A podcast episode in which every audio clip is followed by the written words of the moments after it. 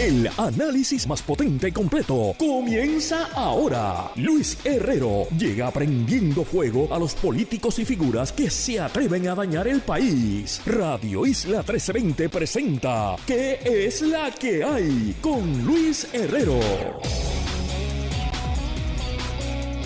Muy buenas tardes. Bienvenidos y bienvenidas aquí a ¿Qué es la que hay? por Radio Isla 1320. Hoy es jueves. 9 de noviembre del 2023 y estamos aquí en San Juan, Puerto Rico, en vivo y en directo para todo Puerto Rico por el 1320 AM y su cadena. También para el mundo a través de radioisla.tv y en la aplicación para teléfonos Radio Isla Móvil y en Facebook por Radio Isla TV. Y no, yo no soy Luis Herrero, yo soy Ivonne Lozada, vicepresidenta del Colegio de Abogados y Abogadas de Puerto Rico y esta semana estoy reemplazando al compañero Luis Herrero. Me pueden seguir en las redes sociales, en Instagram, en Threads y en Facebook. También recuerden que pueden escuchar este programa en su formato podcast. Lo buscan como qué es la que hay en su aplicación de podcast favorita. Y gente, siguen las lluvias, las fuertes lluvias y como resultado las inundaciones. 11 municipios amanecieron hoy jueves bajo aviso de inundaciones repentinas en el inicio de otro día que se espera lluvioso para gran parte de Puerto Rico. De hecho, hubo advertencias de inundaciones hasta ahora, hasta las seis y cuarto de hoy jueves. Se esperan inundaciones urbanas y de riachuelos causados por la lluvia excesiva en varios municipios del norte, incluyendo Barceloneta, Bayamón, Dorado, Guaynabo, Manatí, Toa Alta, Toa Baja, Vega Alta y Vega Baja. Y aquí en San Juan sigue lloviendo. Hay agua sobre las carreteras, gente, por lo que deben tener precaución al manejar. En este momento hay acumulación de agua todavía en áreas urbanas y otras están ocurriendo o es inminente que vayan a ocurrir. Recomendación del Servicio Nacional de Meteorología. Si se encuentra con la carretera inundada, vire, no se tire a cruzar el charco de agua si hay una inundación. Según la experiencia de ellos, la mayoría de las muertes relacionadas con inundaciones ocurren precisamente por ahogamientos en vehículos. Así que si se topa con, una, con alguna inundación, repórtelo a los servicios de emergencia locales del municipio o estatales o a la policía y solicite que le pasen la información al Servicio Nacional de Meteorología cuando pueda hacerlo, por supuesto de manera segura. Va a ser un patrón húmedo debido a la influencia de una vaguada y bastante humedad tropical y esto va a continuar el resto de la semana. Así que hay que estar muy preparados. ¿Qué traemos hoy en qué es la que hay? Bueno, organizaciones sin fines de lucro han tenido que dejar ir empleados debido al atraso en la aprobación final de la lista de donaciones legislativas que sigue bajo evaluación del Senado. Decenas no decenas, son sobre 125 organizaciones sin fines de lucro que no han podido ofrecer sus servicios a las comunidades que sirven porque no cuentan con fondos suficientes para pagarles a sus empleados. Er, este reclamo lleva meses haciéndose a través, de hecho, de una entidad que se llama, que se ha dado a conocer como Movimiento Una Sola Voz. Han tenido reuniones con diversos legisladores para dejarles saber que de no recibir estos fondos, y esto hace meses, esto no es ahora, ponían a cerca de 125 organizaciones sin fines de lucro en una posición de total incertidumbre. Esto tiene un impacto directo en los sectores más vulnerables del país que son atendidos por organizaciones sin fines de lucro, servicios que hoy el gobierno no da. Por una u otra razón no, no da o no puede dar. Esta ley del Fondo Legislativo para Impacto Comunitario estableció como política pública la colaboración entre organizaciones sin fines de lucro y la creación de alianzas multisectoriales. Esto no es una limosna que la gente se cree que esto es el, que están viviendo del, aparato legislativo. Son los fondos que utilizan las organizaciones, escuchen bien, para dar servicios esenciales, los servicios esenciales que se supone del gobierno y que no da a comunidades vulnerables o porque no tiene la expertise, porque no tiene los fondos por diversas razones, pero lo dan estas organizaciones sin fines de lucro. Así que, gente, me parece que esto lleva meses, meses así. Así que, legisladores, sé que estamos a fin de sesión, esto no puede aguantar seis meses más. También la Asociación de Constructores de Puerto Rico retomó su reclamo al Senado para que se apruebe eh, un proyecto de ley que permitiría aumentar el costo de las viviendas que se consideran viviendas de interés social en Puerto Rico. Vamos vamos a ver cómo es esto. De acuerdo con la arquitecta eh, Vanessa de Mari Monserrate, presidenta de la Asociación de Constructores de Puerto Rico, esta medida y este reclamo de ellos encaminaría la construcción de lo que ellos llaman viviendas de interés social en la isla y le daría un impulso a los proyectos que están detenidos y también aumentaría el inventario de unidades disponibles para el segmento de la población con ingresos bajos y moderados. Eso es lo que ellos claman. La organización, la Asociación de Constructores de Puerto Rico. Según la presidenta de la asociación, el precio de venta de una vivienda asequible de interés social está en 145 mil dólares y, lleva fijo así desde el 2008. Eh, ellos dicen, bueno, que la inflación y los costos de construcción han afectado y han hecho más caro la construcción de una casa, por lo que ellos están pidiendo que se aumente el tope de las viviendas de interés social a 210 mil para viviendas unifamiliares de una persona y de 250 mil para viviendas multifamiliares. Es absurdo. Tengo que decirle, es absurdo el costo de las viviendas de interés social en el país, lo que cuesta construirlas. Y, a veces yo he visto, y aquí en San Juan, 300 mil dólares por unidades de interés social que uno piensa como, y ese es el costo de construcción, ni hablar de lo que se supone que cueste, cuál sea el valor en el mercado. Cada día los, los costos de construcción habrán subido según la asociación, pero ciertamente no así los ingresos de las comunidades desventajadas. Cada día resulta más difícil para familias de limitados recursos conseguir una vivienda adecuada a un costo que puedan sufragar. Y cuando hablamos, ustedes escuchan mucho el concepto asequible, eh, particularmente en los medios. Cuando hablamos de vivienda asequible, nos referimos a que el costo de la vivienda debe ser tal que las personas puedan acceder a ella sin arriesgar el disfrute de otras necesidades básicas como lo es la salud, como lo es la educación, eh, como lo son los alimentos y la vivienda misma.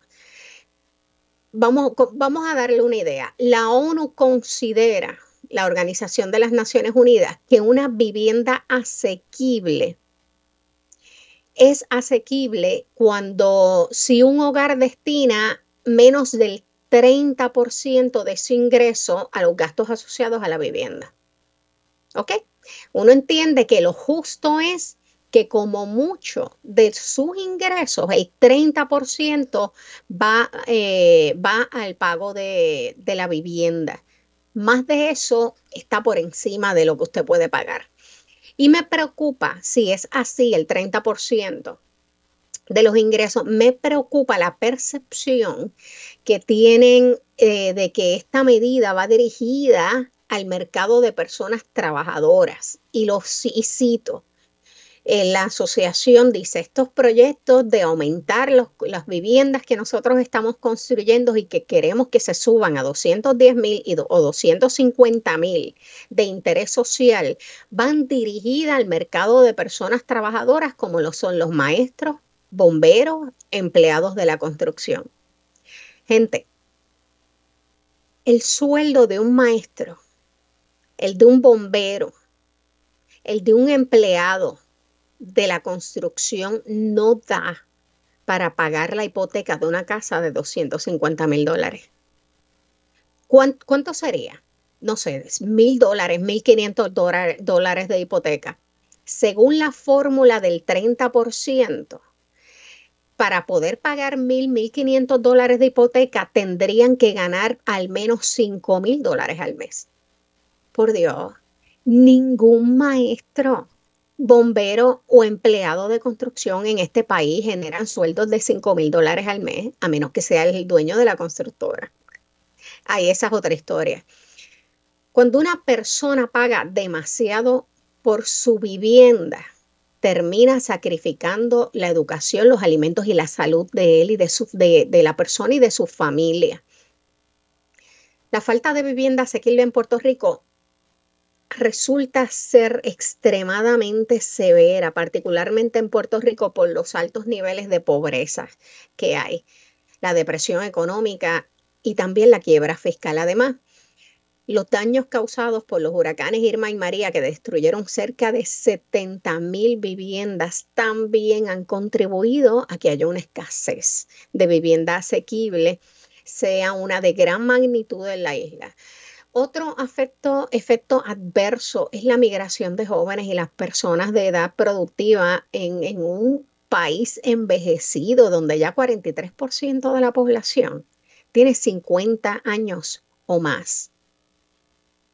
Cerca del 65% de las compraventas de viviendas son propiedades por debajo de los 150 mil dólares porque no pueden porque la mayoría de este país no puede sufragar el pago de una hipoteca en una propiedad de más de esa cantidad. Así que hoy la industria dice no poder suplir el segmento de 150 mil dólares o menos, porque es muy costoso, con unidades nuevas debido a los altos costos de construcción. Algo no está funcionando bien en este país. Y esto solo con las compraventas. Los alquileres son otra historia. El 54, casi el 55% de 420 inquilinos de una encuesta que hizo ayuda legal sobre alquileres dignos el pasado año. Experimentaron un aumento en renta o rentas altas. Asimismo, eh, casi el 11% fueron afectados por desahucios también en los pasados años. En el 2022 nada más se registraron 2.050 desahucios por impago, mientras que de enero a junio de este año, a la mitad de este año, los primeros seis meses, se contabilizaron apenas 1.098. Así que si ese era el número en verano, se estima que la suma va ciertamente a superar. Cuando finalice ahora el 2023, va a superar la del 2022. Virgen Santa.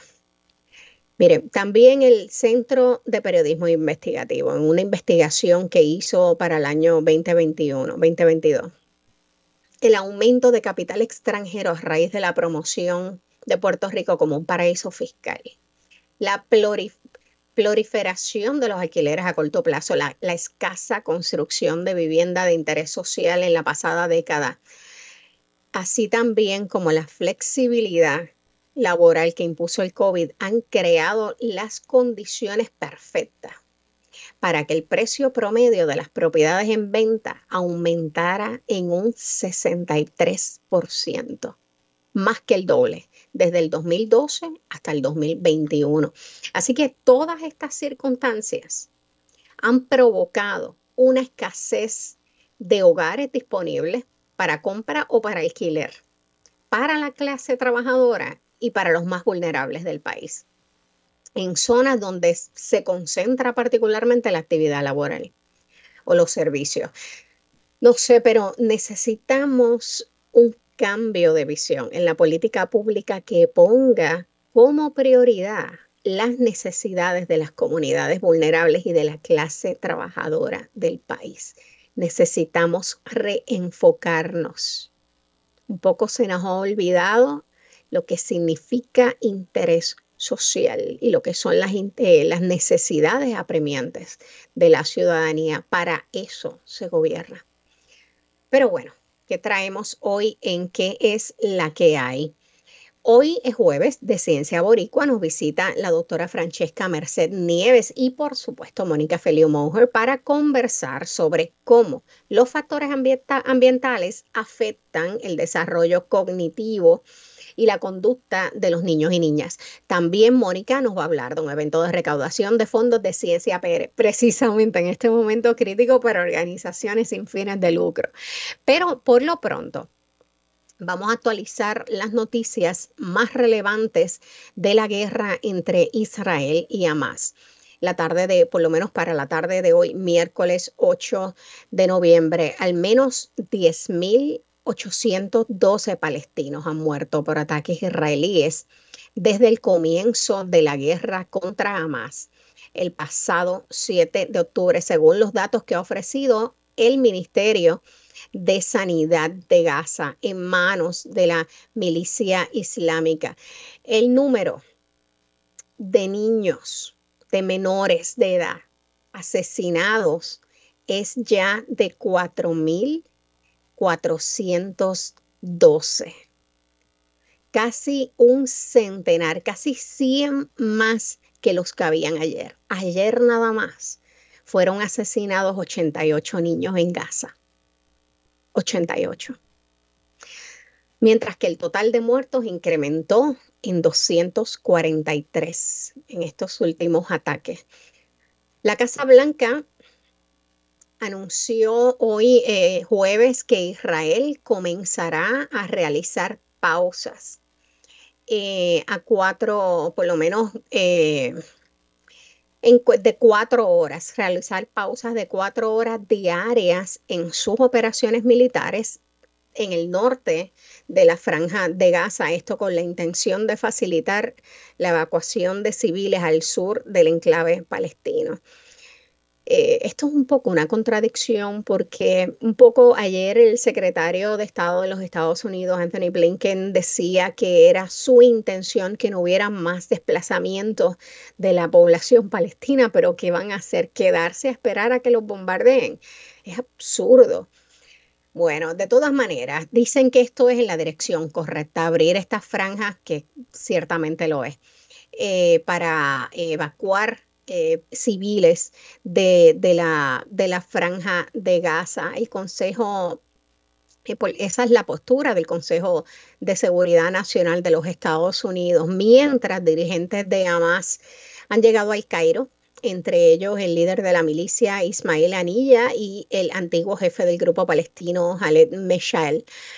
Según eh, informó la propia milicia palestina en un comunicado. Y en Doha, eh, responsables de la CIA, por lo menos representantes de la CIA y del Mossad, se han reunido con el primer ministro qatarí, Mohammed bin Abdularam al Thani para abordar una posible liberación de rehenes y la entrada de más ayuda humanitaria a la franja. En el plano militar, el ejército israelí sigue con la operación por tierra. Ellos fueron claros ayer, ellos no se van a detener. Eh, esto con duros combates con milicianos de Hamas en la ciudad de Gaza. En, su último eh, comunicado aseguraron haber eh, tomado un bastión de la milicia palestina, origen de una extensa ruta de túneles tras 10 horas de combate ayer, según un portavoz militar jamás ha perdido el control sobre el norte de Gaza. Eh, otras eh, noticias de las últimas horas eh, es que murieron, por lo menos fallecieron 99 funcionarios de la ONU por los ataques israelíes. Solo el 4% de la población de Gaza, de la población palestina, tiene actualmente acceso a agua que entra desde Egipto. También la ONU reclama el fin del asedio israelí a Gaza y considera indigna la situación que tienen que vivir los residentes de la franja, particularmente los niños. Y se suma a ellos, a la Organización de las Naciones Unidas, el presidente francés Emmanuel Macron, reclamando que los civiles de Gaza sean protegidos, lo que considera indispensable y no negociable. Eh, Israel también dice que va a poner en marcha pausas, accedió a pausas humanitarias, como le dije, de cuatro horas y que eh, para que los eh, civiles puedan escapar de los bombardeos y desplazarse hacia el sur. En el caso de también le dije hay una delegación de Hamas que se va a estar reuniendo en el Cairo con el responsable del servicio de inteligencia egipcio, dirigentes de la milicia palestina, entre quienes se encuentra el líder de la misma, Ismael Janilla, como dije, abordan en Egipto la situación de la franja en Gaza. Es terrible lo que está ocurriendo. Ha habido muchas críticas también eh, por el apoyo de los Estados Unidos, más que a la situación eh, humanitaria, ¿no? De lo que son los civiles y la población palestina, sino al apoyo militar a Israel. Y, lo, lo hemos dicho anteriormente, todos condenamos lo que fue el ataque terrorista de Hamas a civiles israelíes en Israel, pero eso no justifica de manera alguna el ataque indiscriminado que ha hecho el gobierno de Israel contra la población civil de Palestina, como ustedes escucharon. De ayer para hoy asesinaron a más de 100 niños, 4.412 muertos en el conflicto desde hace un mes. Eh, y ayer, eh, caramba, ayer perecieron muchos. Ayer nada más fallecieron 88 niños, 10.000 palestinos, perdonen. 10.800, casi 11.000 palestinos han muerto. De esos 4.400, más de 4.400 niños y niñas del país. Pero bueno, gente, esperemos que esto termine pronto. Nos vamos a una pausa. Cuando regresemos, como todos los jueves, de Ciencia Boricua, se integran al programa la doctora Francesca Merced Nieves y, por supuesto, Mónica Felio Moher para conversar sobre cómo los factores ambientales afectan el desarrollo cognitivo y la conducta de los niños y niñas. Así que no se vayan. Esto es que es la que hay por Radio Isla 1320.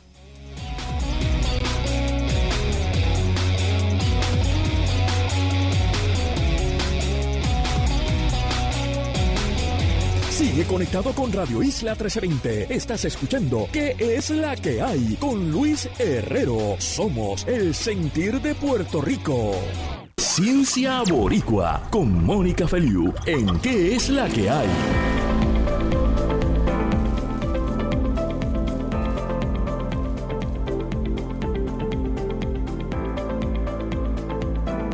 Y regresamos a que es la que hay por tu emisora Radio Isla 1320 y como todos los jueves de Ciencia Boricua se integra al programa Mónica Feliu Moher. Mónica, bienvenida. Hola Ivonne, ¿cómo estás? Un gusto saludarte.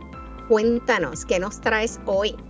Pues mira, hoy nos va a acompañar la doctora Francesca Merced Nieves. Ella es catedrática auxiliar en la Escuela de Medicina del Sistema de Salud eh, Mount Sinai o el Monte Sinai en la ciudad de Nueva York.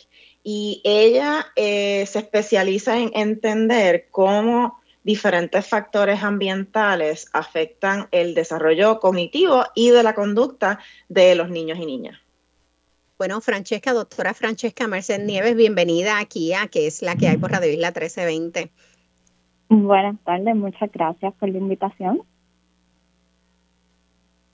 Pues Cuéntanos, ya un poco, Mónica nos habló poquito de ti, eh, sobre todo que eh, eh, te desempeñas como catedrática auxiliar a la Escuela de Medicina del Sistema de Salud Mount Sinai en la ciudad de Nueva York, pero ¿de dónde eres? ¿Qué y dónde estudiaste? ¿A qué te estás dedicando en este momento? Sí, pues soy originalmente de Caguas, centro y corazón de Puerto Rico. Y comencé mi carrera haciendo un bachillerato en biología en la Universidad del Turabo. Luego hice mi doctorado en neurociencia en la Universidad de Illinois en Urbana-Champaign y pues hice un postdoctorado en pediatría ambiental en la, en la Universidad de Medicina en cual trabajo ahora, que es Icahn School of Medicine en uh, Mount Sinai. Um, y como Mónica mencionó brevemente, me dedico a estudiar como factores ambientales incluyendo químicos y sociales, durante el embarazo afectan el desarrollo del cerebro de los niños y las niñas, específicamente cognición, aprendizaje y conducta. Entonces, Francesca, tú eres neurocientífica y epidemióloga ambiental, ¿no? Yo estaba leyendo un poco sobre, sobre tu perfil, aunque nos conocemos hace unos años, estaba pues leyendo un poco preparándome para la entrevista. Eh, no, y así es que tú te describes, eres neurocientífica y epidemióloga ambiental. ¿Cómo tú combinas estas dos áreas de estudio y, qué significa especialmente esto de epidemiología ambiental? Pues, como ya hemos mencionado varias veces, en general mi interés es cómo exposiciones afectan el cerebro. Y dando un poquito más de contexto, la neurociencia como algunos sabemos, se enfoca en estudiar el sistema nervioso y sus funciones asociadas, pues, cognición, emociones, conducta. Mientras que la epidemiología ambiental se enfoca en estudiar cómo factores ambientales impactan la salud. En mi caso, terminé combinando esto, estas áreas de estudio bien temprano en mi carrera, ya que mi mentora en mi doctorado quería comenzar a adaptar pruebas que normalmente son utilizadas en neuro en neuro a análisis de epidemiología ambiental. So, ¿Qué significa eso? Usualmente en epidemiología ambiental se utilizaba solamente cuestionarios para evaluar neurodesarrollo. Pero Mónica también es una neurocientífica y ella sabe que el neuro tiene muchas más pruebas que se pueden hacer. Se pueden hacer eye tracking, so, visualmente como cómo tú procesas información. Se puede hacer fMRI, so, eh, algunos de nosotros cuando vamos al médico hemos tenido MRIs y diferentes cosas. So, es adaptar estas pruebas que evalúan el neurodesarrollo y utilizar los métodos, los métodos estadísticos de la epidemiología ambiental. Hace unos meses publicaste una investigación sobre el impacto de la exposición prenatal a metales y el estrés en el desarrollo de los bebés. Si nos puedes hablar un poco de este estudio y qué, cuáles fueron los hallazgos del mismo. Sí, pues la hipótesis de esta publicación era que bebés con mayor exposición durante la gestación a siete mentales no esenciales, no esenciales significa que no son buenos para nuestra salud, no los necesitamos, inclusive pueden ser tóxicos, más estrés, tendrían cambios en temperamento a los seis meses de edad dentro de las características de temperamento nos interesaba el afecto negativo. Esto incluye tristeza, miedos y esas emociones negativas que tenemos a veces. Lo que encontramos fue que niñas con madres que tuvieron mayores niveles de exposición a estos metales y mayor estrés tenían mayor rango de tristeza y miedo comparado con los otros niños en el mismo grupo que tal vez no tuvieron estas exposiciones altas.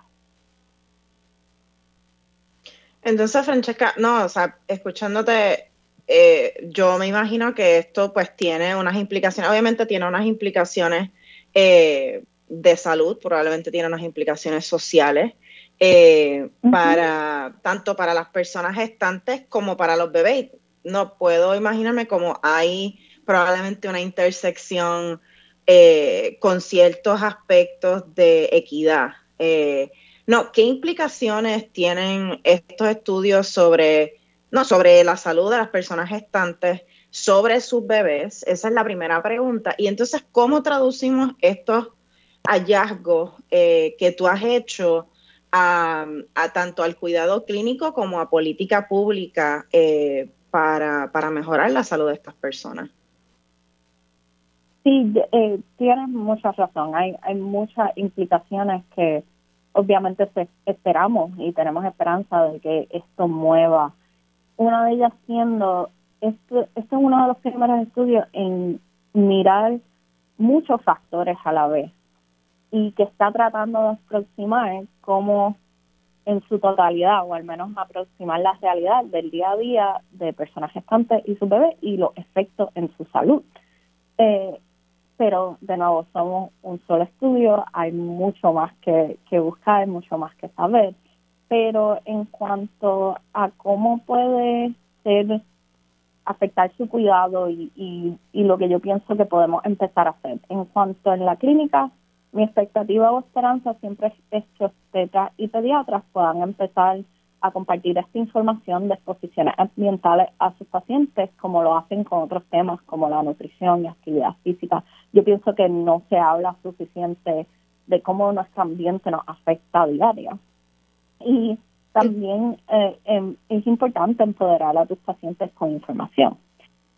Ahora, siempre dando espacio a preguntas, dar advertencias, como mencionaste, también hay algunos aspectos de equidad el cual este esta publicación no tocó, pero otros han tocado, y dar recomendaciones siempre a, disminuir ciertas exposiciones en cuanto al estrés, cómo manejar y tratar de reducir ese estrés.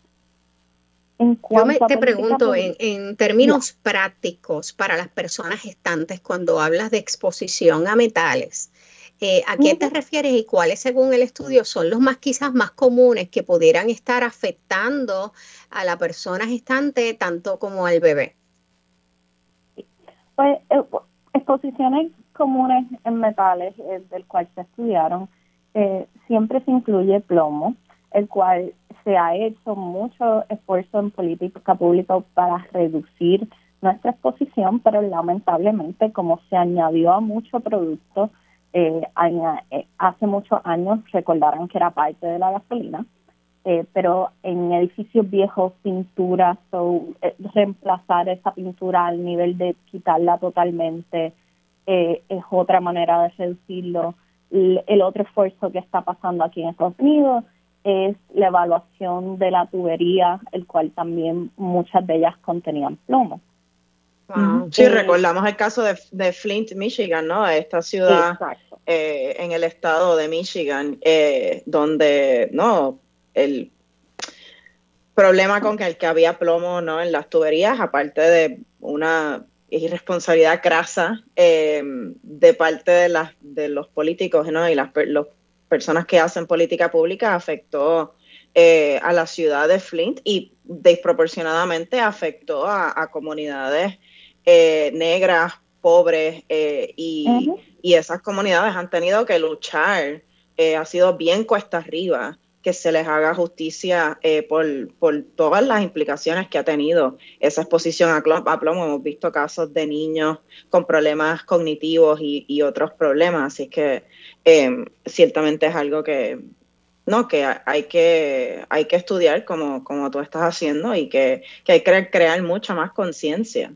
Hay que crear más conciencia entre los legisladores para que tengan política pública que ayude a la eliminación y a erradicar la exposición de estos metales que afectan tanto a, la ciudad, a la ciudad, a los ciudadanos en general. Pero nada, este, la autora Francesca Merced Nieves, gracias por compartir con nosotros esta información tan importante. Eh, pero, gente, nos tenemos que ir a una breve pausa, así que no se vayan. De regreso sigo aquí con Mónica Feliu. Así que esto es en qué es la que hay por Radio Isla 1320.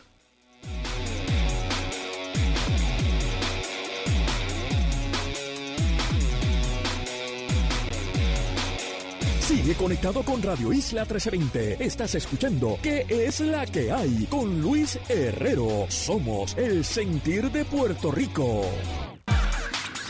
Seguimos con el análisis en Radio Isla 1320. ¿Qué es la que hay? Con Luis Herrero. Y regresamos aquí a que es la que hay por tu emisora Radio Isla 1320 en este último segmento y seguimos con Jueves de Ciencia Borico y por supuesto Mónica Feliu. Mónica, tienes por ahí un nuevo evento, una nueva campaña de recaudación de fondos de ciencia Puerto Rico. Háblanos de ello.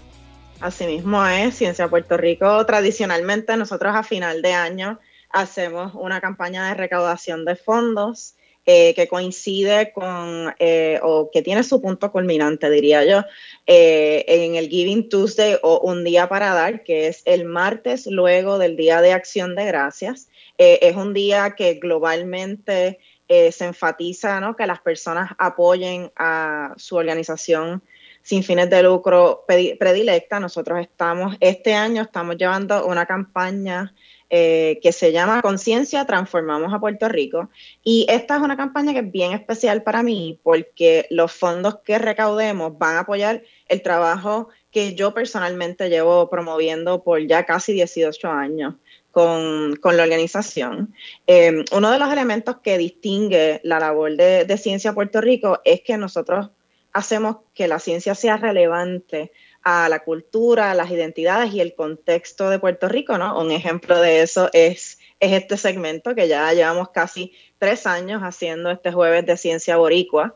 Em, y personalmente, desde que yo comencé con, la organización, eh, no, para mí ha sido bien importante promover no solamente la ciencia boricua, sino el rol de la ciencia en, la sociedad eh, puertorriqueña, ¿no? Comunicando la ciencia para acercarla a la gente, para promover ese sentido de pertenencia, que la gente se apropie de, la ciencia, eh, ¿no? Al entrevistar, por ejemplo, aquí a personas eh, a científicos, científicas boricuas, combatiendo estereotipos de quiénes hacen ciencia, ¿no? Cuáles son esas trayectorias, cómo se llega a una trayectoria en la ciencia. Em, así que esta campaña es, bien importante para mí. Mira, yo te voy a contar breve historia, brevísima historia. Cuando yo era chiquita, yo quería un microscopio. Mm. Yo tendría como unos 8 o 10 años y yo quería, me moría por el microscopio en Navidad y alguien que se encargó de comprarle los regalos en mi casa, que no fue mi mamá, evidentemente, eh, dijo, un microscopio para la nena, pero tú estás loca, me compraron un set de pintarme las uñas, yo estaba que rabiaba. Me imagino. Pero bueno, hasta ahí llega la historia.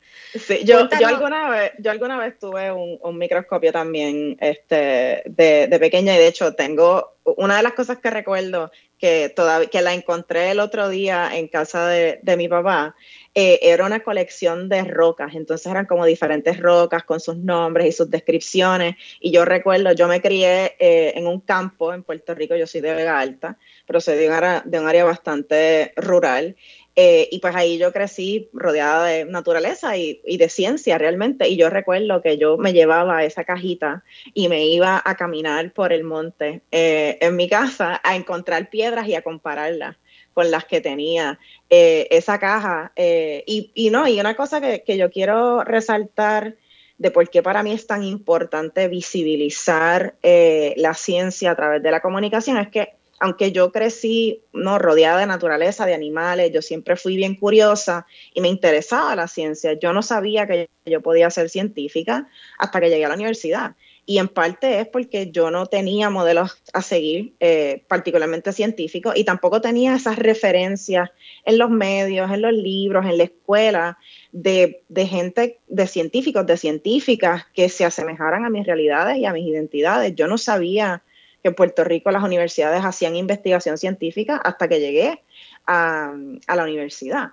Así es que por eso esta, la campaña que estamos llegando llevando a cabo este, este año precisamente se va a estar eh, destinada a crear una beca de comunicación científica en Puerto Rico para nosotros poder reclutar eh, y darle la oportunidad a alguien que esté interesada en, en la comunicación de la ciencia, en ayudar a Ciencia Puerto Rico a crear más contenido sobre ciencia boricua, tanto para la página de Ciencia Puerto Rico eh, y nuestras redes, como para colaboraciones que nosotros tenemos con, con, diferentes medios de comunicación, incluyendo Radio Isla, y también para realizar talleres gratuitos sobre comunicación científica culturalmente relevante para estudiantes y profesionales en las disciplinas de ciencia, porque una parte también bien importante de nuestro trabajo es proveerle a, la comunidad científica esas oportunidades de involucrarse de diferentes maneras con la sociedad puertorriqueña. Bueno, eh, te digo, yo te deseo mucha suerte con esta eh, actividad de recaudación de fondos. Al principio del programa hablaba de cuán difícil le están pasando organizaciones sin fines de lucro para poder sobrevivir. Así es. Porque muchos dependen de fondos legislativos y los tienen ahí. Bueno, han tenido hasta que salir de empleados. Así es. Pero explícanos, antes de hablar un poquito de la situación de la declaración de pandemia que se ha hecho en el país, eh, cuál es la meta y nuevamente nos repite cómo podemos cooperar en esta, en esta campaña. Pues nuestra meta es recaudar 6 mil dólares. Por supuesto, podemos sobrepasar esa meta. Eh, y la campaña comenzó este pasado 7 de noviembre y va a estar corriendo hasta el 1 de diciembre. La campaña está disponible en yoapoyocienciapr.org. Pueden ir ahora mismo a hacer una donación. Eh, pero importante es el, día 28 de noviembre, que es eh, Giving Tuesday o un día para dar. En ese día vamos a tener oportunidades de pareo. Eso quiere decir, nosotros estamos colaborando con una organización que se llama Hispanics in Philanthropy y ellos el 28 de noviembre a las 12, a las 3, a las 7 y a las 10 pm, hora de Puerto Rico, van a duplicar cualquier donación que se haga eh, en la plataforma hacia esta campaña. Eso quiere decir que si usted dona cinco pesitos, se duplican, ¿no? Van a ser 10. Y eso obviamente eh, nos ayuda no solamente a llegar más rápido a nuestra meta, sino a, sobrepasar esa meta. Así es que de nuevo, yo apoyo cienciapr.org, pueden hacer su donación, eh, pueden compartir nuestra campaña, invitar a, sus personas conocidas a, que nos apoyen para que nosotros podamos seguir transformando a Puerto Rico con ciencia eh, y, seguir compartiendo ciencia boricua. Que nos queda un minutito. Cuéntanos de la situación eh, de, de, la. De la pues, influenza. Rapidito. Eh, en Puerto Rico hoy el Departamento de Salud declara una epidemia de influenza. Eh, ¿Eso qué quiere decir? Quiere decir que hay niveles bien altos de influenza en el país, hay muchos contagios y eso quiere decir que estamos en mayor riesgo. Hasta desde julio, 42 personas han fallecido debido a la influenza. Así es que recordar rápido cuáles son las cosas que podemos hacer. Vacunarnos póngase la, influenza, la vacuna contra la influenza, eh, se la puede poner a la misma vez que la vacuna contra COVID-19. Esa vacuna le protege contra complicaciones, incluyendo hospitalización y muerte por influenza. Si estás enfermo, no te sientes bien, quédate en tu casa. Si eso no te es posible, usa una mascarilla. Eh, es importante usar mascarilla particularmente alrededor de personas vulnerables, eh, personas mayores de 65, menores de 5 años, eh, personas que tienen condiciones crónicas. También practicar higiene, lavado de manos, estornudar o toser en el interior del codo, no, no taparnos la boca con las manos. No, son todas estas medidas de prevención que, aprendimos o nos recordamos durante la pandemia que nos funcionan para protegernos contra la influenza y es bien importante que tomemos medidas para eh, cortar esas cadenas de transmisión y evitar lo peor de la influenza. Mónica, gracias siempre por la valiosa información que, nos, que nos trae. Sí, nos vemos el jueves que viene. Se nos ha acabado el tiempo a la audiencia, hasta aquí llegó el programa. Gracias por sintonizar y por permitirme estar con ustedes hoy. Pero no se vayan, porque por ahí viene el informe del tiempo con su Hailey López Belén. Recuerden sintonizar mañana a qué es la que hay. Nuevamente por Radio Isla 1320. Que tengan un excelente jueves.